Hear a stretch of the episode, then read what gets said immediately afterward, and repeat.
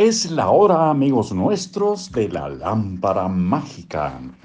Un libro escrito por Keith Ellis, una estrategia para alcanzar tus objetivos.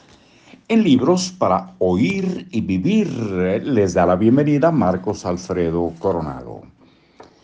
Número uno, ponte de pie y extiende tus brazos hacia los lados como si fueras un avión preparado para despegar. Señala con tus dedos índices. Observa que señalas tu índice derecho. Ahora, gírate todo lo que puedas a nivel de la cintura conservando tus brazos extendidos y mira hacia donde señala tu dedo hasta que ya no puedas girarte más. Recupera la posición inicial, deja caer los brazos, respira profundamente un par de veces y relájate. Número 2. Cierra los ojos. En tu ojo mental realiza el ejercicio que acabas de realizar, pero esta vez girándote aún más allá de donde te detuviste antes.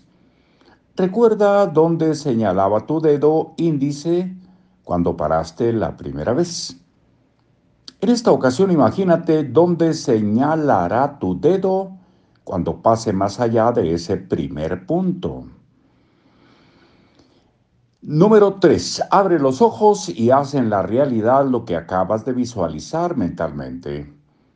Es probable que te gires más lejos la segunda vez, porque te has visualizado haciéndolo.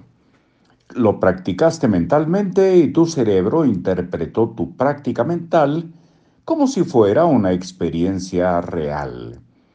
Cuando ejecutaste tu segundo giro, fuiste capaz de realizar con tu cuerpo lo que ya habías ejecutado con tu mente. He aquí un segundo ejercicio. Estira tus brazos hacia el frente, ambos a la misma altura y paralelos al suelo. Cierra los ojos e imagina que alguien acaba de dejar sobre tu mano izquierda un cubo de agua y que tú debes esforzarte todo lo que puedas para sostener el cubo y mantener tu brazo nivelado. En tu mano derecha alguien desliza una cuerda. Atado al extremo de la cuerda hay un globo grande lleno de helio. A medida que el globo asciende, tira suavemente de tu brazo derecho mientras que tu brazo izquierdo sostiene a duras penas el cubo de agua, que parece volverse más pesado a medida que pasan los segundos. Ahora abre los ojos. Es probable que tus brazos ya no estén nivelados uno con otro. Cuando tu mente elaboró estas imágenes, el cubo de agua en tu mano y el globo en la otra, tu cuerpo no tuvo otra alternativa que responder. Ese es el poder de la visualización.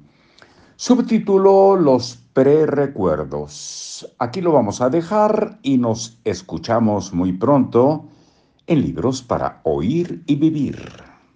Hasta luego.